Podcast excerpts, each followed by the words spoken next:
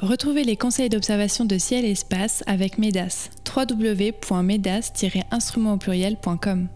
Et accédez désormais à tous les anciens numéros de ciel et espace grâce à l'abonnement numérique. Pour en savoir plus, rendez-vous sur ciel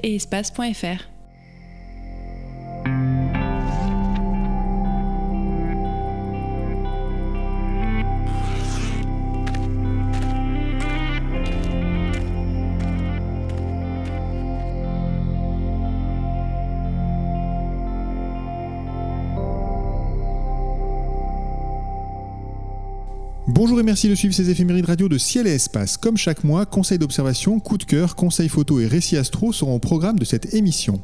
Elle démarre avec la liste des phénomènes célestes observables en ce mois de décembre 2021.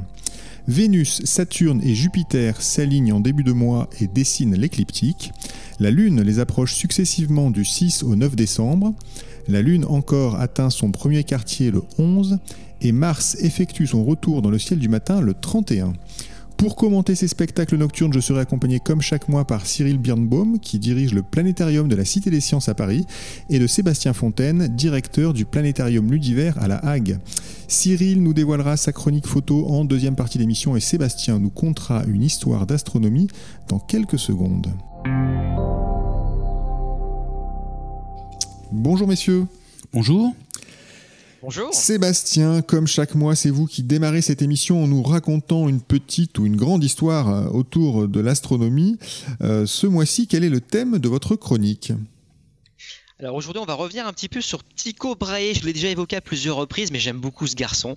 Et donc, on va revenir un petit peu sur son système géo-héliocentrique. Vous savez, le système hybride qu'il a développé, un système euh, de conception du monde euh, à la croisée de Ptolémée et de Copernic. Donc, un système euh, géo-héliocentrique qui nous présente la Lune et le Soleil en orbite autour de la Terre, tandis que toutes les planètes, malgré tout, euh, sont en orbite autour du Soleil. Quelque chose de très compliqué quand même. Hein, euh. eh Oui, très compliqué, mais qui permet d'une part de, bah, d'éviter tous les problèmes d'épicycle et de déférents qui tentaient euh, jusqu'à cette époque de, de, voilà, d'expliquer les, les rétrogradations des, des planètes. Et, donc, il, il, il quelque chose qui il cherche à concilier la modernité et euh, les grandes traditions euh, qui, datent euh, d'Aristote finalement. Tycho Brahe est, issu d'une des plus grandes familles de nobles du, Danemark. Hein, c'est un, Danois. très tôt, il se passionne pour l'astronomie à une époque où il n'y a pas de, lunettes. Tycho Brahe est né en 1546 et mort en 1601. Donc, vous voyez, à peu près dix ans avant l'utilisation de la lunette par Galilée. Et donc, euh, euh, il a très vite conscience que les progrès en astronomie euh, requièrent d'observations extrêmement exactes, pointilleuses. Et donc, sa vocation, et dès lors de développer et de construire des instruments ultra précis, euh, notamment pour des, mesures angulaires. Alors euh, il, est, euh, il est richissime, donc sa fortune lui permet de mettre en pratique sa, vocation, et en particulier à partir de 1576, eh bien, il va créer son observatoire, l'observatoire d'Uraniborg sur l'île de, euh, dont il est d'ailleurs nommé seigneur par le roi du Danemark. Alors, Uraniborg, il hein, faut remettre un petit peu dans le contexte, c'est un centre de recherche euh, incroyable pour l'époque, c'est même le plus grand centre de recherche de, de, cette histoire. Euh, sur place, pendant plus de 30 ans, vont travailler une centaine d'étudiants, de chercheurs, d'artisans. Et c'est là où les techniques d'observation et les instruments euh, euh, vont, euh, vont vraiment faire un, bond de, géant, puisque comme je le disais, la, précision d'observation passe de 10 minutes d'arc à moins de 2 minutes, ce qui est tout à fait étonnant. On est vraiment à la limite de ce que l'œil peut mesurer avec les instruments développés par, par Tycho Brahe. Alors, c'est euh, à cette époque hein, que, Tycho euh, euh, développe son modèle hybride géo-héliocentrique que j'ai évoqué tout à l'heure. Alors, malheureusement pour lui, il va tomber en disgrâce auprès du, nouveau roi du Danemark. Euh, Tycho, euh, qui joue d'ailleurs le rôle d'un véritable tyran sur son île, va fuir l'île en 1597. tous ses instruments vont être détruits, son palais également. Enfin, les gens le détestaient. Il réchappe de peu à la mort finalement. en 1599, donc deux ans avant sa mort, il obtient euh, la chaire de mathématiques euh, euh, impériale auprès de l'empereur Rodolphe II à, Prague. C'est à cette époque que Brahe quand même fait venir Johann Kepler c'est là où Kepler va récupérer tout le travail d'observation de, Tycho Brahe et euh, ça va conduire Kepler bien sûr à faire toutes les découvertes euh, qu'on connaît, notamment ces fameuses lois qu'on a déjà évoquées euh, à, ces micros. pour finir avec Tycho, eh bien Tycho Brahe donc meurt en, 1601 suite à la suite d'un problème rénal contracté au cours d'un banquet. pour la petite sœur, c'était plus une beuverie qu'un banquet. Et d'ailleurs, Tycho Brahe conscient de son état, euh, va écrire lui-même son, épitaphe.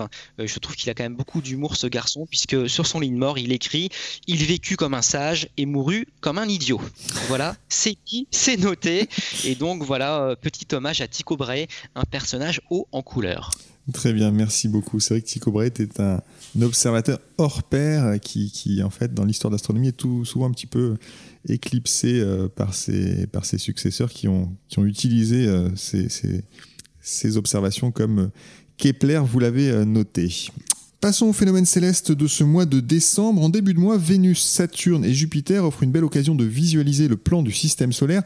Les trois planètes sont alignées entre les horizons sud et sud-ouest. Sébastien, à cette occasion, on peut même observer l'orientation du système solaire dans notre galaxie si on s'éloigne des villes, c'est ça?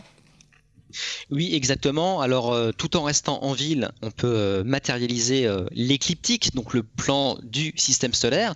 Pour ça, il suffit de relier imaginairement hein, les, différentes planètes par une ligne. Donc là, l'écliptique apparaît. Au-delà de l'écliptique, bien sûr, c'est la bande zodiacale.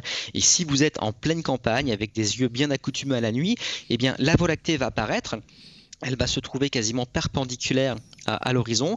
Et là, vous allez constater que l'écliptique n'est pas confondu avec euh, la Voie lactée. Euh, voilà, c'est bien le signe que euh, le système solaire fait un petit angle finalement avec le, plan de, la galaxie, puisque écliptique et plan galactique font un angle d'environ 60 degrés. Donc là, vous avez une double observation à faire, donc la Voie lactée avec le, plan galactique. Et puis donc euh, l'écliptique, c'est toujours intéressant de, matérialiser pour de bon euh, ce qu'est l'écliptique grâce à la présence de ces planètes. Hmm, c'est une autre situation dans la galaxie euh, euh, s'en trouve euh, totalement euh, concrétisé d'une certaine manière avec ce genre d'observation. Et d'ailleurs, il n'y avait aucune raison, quand on y pense, que le plan du système solaire soit aligné avec le plan de la galaxie. les étoiles sont orientées un peu dans, tous les sens. c'est une belle, une belle occasion de, de constater ça. Et d'ailleurs, de le montrer peut-être éventuellement d'ailleurs autour de soi, parce que c'est toujours intéressant de savoir où on se situe dans l'univers. Bah oui, exactement, parce que euh, bien souvent on, se demande un petit peu où, sont les choses, où nous sommes, euh, voilà. Et l'autre chose également, l'autre intérêt qu'on peut euh, qu'on peut relever à, ce genre d'observation, c'est bah, d'expliquer autour de soi que toutes les galaxies, que toutes, pardon, toutes les étoiles que l'on voit à l'œil nu appartiennent à notre galaxie et que toutes ces étoiles, aussi lointaines soient-elles, eh bien, sont la proche banlieue du, Soleil. Euh, donc voilà, donc si vous prenez l'envie de faire un petit peu de médiation scientifique lors de cette observation, et eh bien voilà, vous allez euh, replacer un petit peu la position du système solaire dans la Voie lactée, donc une position excentrée, et euh, voilà, de, voilà de, manière à expliquer également ce que peuvent être écliptiques ou encore plans galactiques. Très bien, donc à observer en début de mois. Du 6 au 9, la Lune passe à proximité justement de Vénus, puis de Saturne, puis de Jupiter. mais ce qui est intéressant, Cyril, c'est que justement, on constate qu'elle n'est pas alignée avec les planètes, la Lune.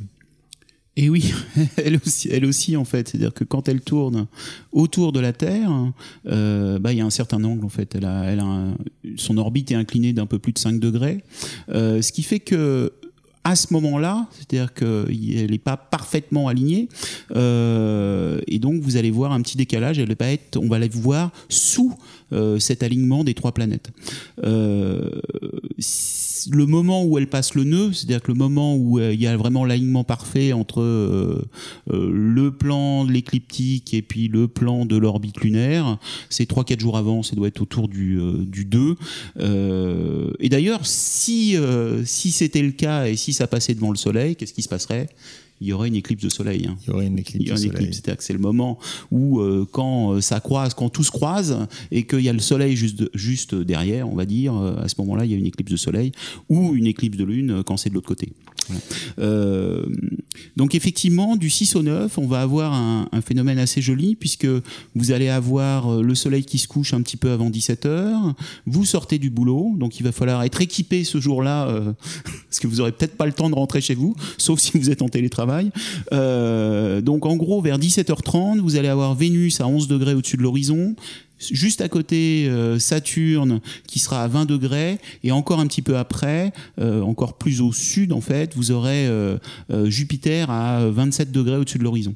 Et donc entre le 6 et le 9, donc sur ces 4 jours, vous allez avoir la Lune qui va apparaître d'abord à droite de Vénus, un petit peu en dessous, puis à gauche, donc entre Vénus et Saturne, puis le lendemain entre Saturne et Jupiter, et le surlendemain entre Jupiter et, euh, et plus loin. Et plus rien. loin, et plus rien.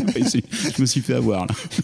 Donc un- une, une belle façon aussi de voir que la, la- la Lune se déplace quand même assez rapidement finalement. Oui, et vous voyez autre chose aussi, les phases de la Lune, bien sûr. C'est-à-dire qu'en même temps, vous allez passer d'une phase de 8%, donc vraiment le très très fin croissant, à une phase de 35% quand elle est après Jupiter et plus rien. Très bien, donc à suivre du 6 au 9, un petit peu de mécanique céleste à observer euh, à l'œil. On continue avec la Lune qui sera justement dans son premier quartier le 11. Alors profitons-en pour guider nos auditeurs vers des formations intéressantes. Euh, Sébastien, par exemple, quelles sont vos régions préférées sur la Lune au premier quartier? Alors déjà, bon, peu importe presque la face, sauf euh, la face, sauf la pleine lune, le- les balades tout au long du, du Terminateur, hein, cette limite jour-nuit où les reliefs sont, sont, bien mis en évidence par l'éclairage euh, rasant du Soleil. Et donc, si on commence euh, par la partie nord de notre satellite, eh bien, on ne peut pas manquer.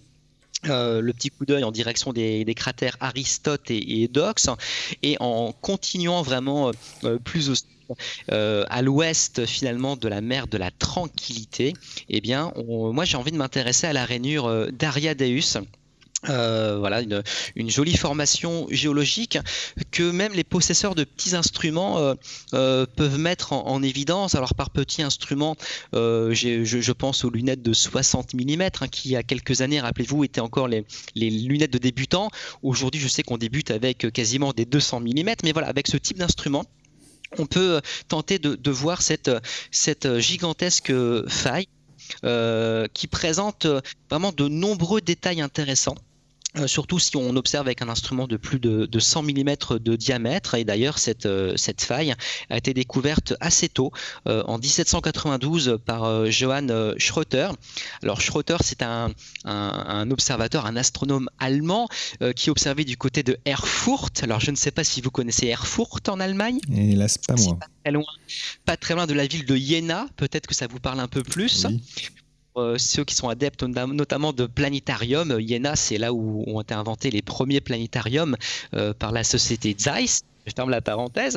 Et donc c'est dans cette région que l'astronome euh, donc Schröter va cartographier une partie de, la Lune et donc là notamment il va décrire cette rainure euh, qui est donc un- une gigantesque faille euh, voilà, qui se trouve entre, entre deux, falaises. Euh, elle mesure plus de 200 km de long pour environ euh, 4 km d'épaisseur là, là où c'est le plus, le plus épais finalement.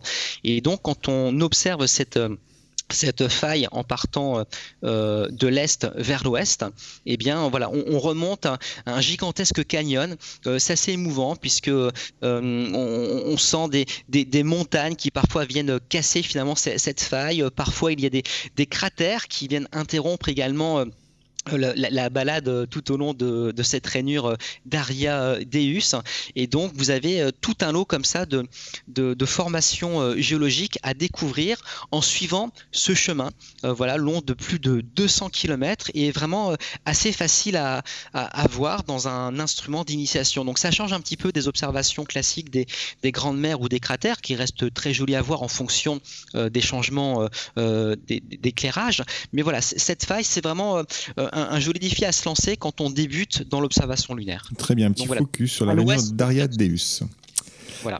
Euh, Cyril, quel est votre euh, conseil sur ce premier quartier? Euh, D'observation ou de photo? D'observation pour d'observation, commencer? ouais. Alors d'observation, alors c'est que j'ai quand même de la chance, c'est-à-dire qu'il y a un cratère qui s'appelle Cyril sur la Lune. Ah bah oui, c'est quand même dommage de ne pas y aller.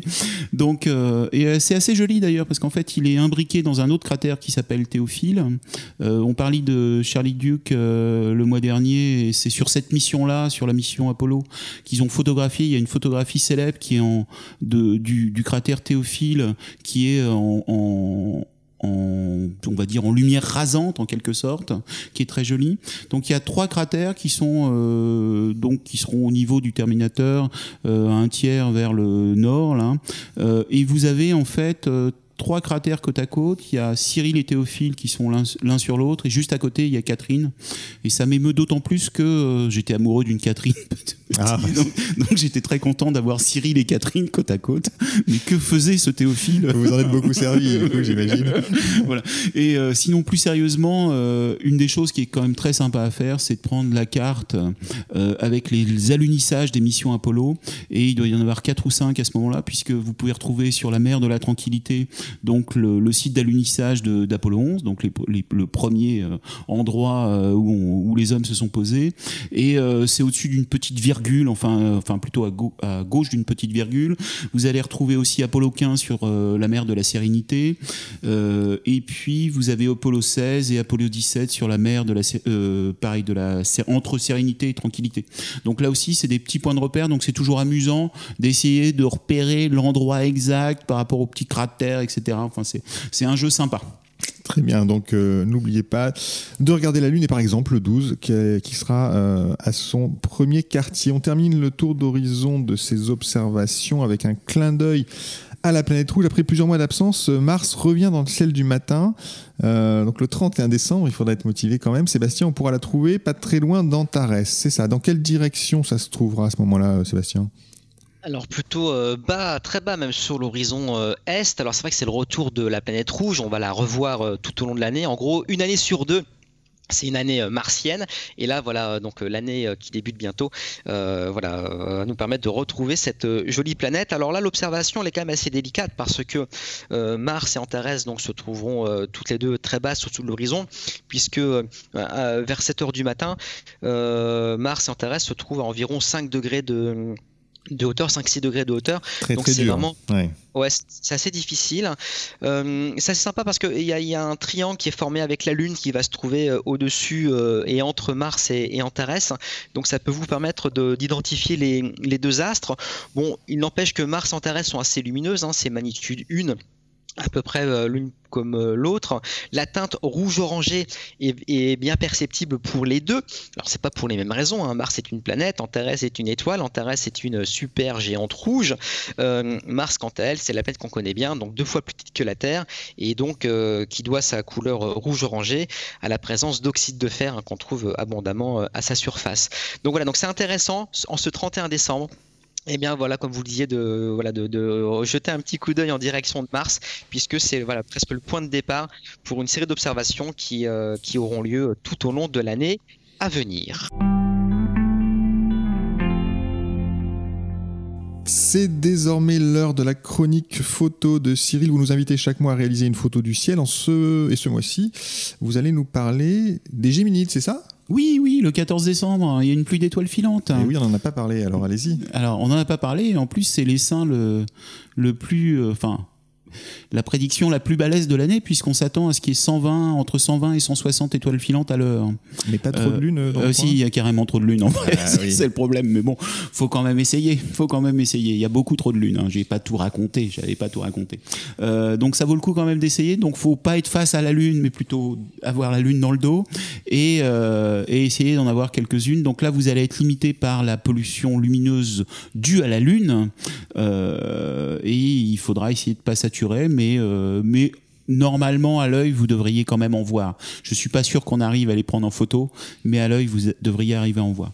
Euh, pour la photo, toujours pareil, un grand angle, un pied photo, et puis une, une succession, c'est-à-dire que là vous mettez l'intervallomètre et euh, vous bougez plus votre boîtier, vous mettez la lune dans le dos et vous faites faites photo sur photo sur photo sur photo, et puis quand vous en avez marre, vous allez vous coucher. voilà. un, un, bon conseil de Cyril ce mois-ci. Quand vous en avez marre, allez vous coucher. le maximum des pour être, pour être en forme pour le 25 décembre.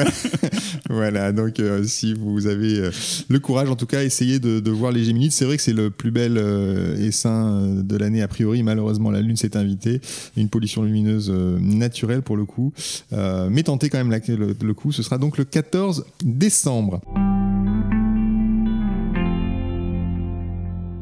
Nous approchons de la fin de cette émission. Cyril Sébastien, c'est le moment de dévoiler votre coup de cœur. Un astre, un livre, une exposition, une mission spatiale, un festival, un astronome. Sébastien, vous avez choisi une appli apparemment, c'est ça?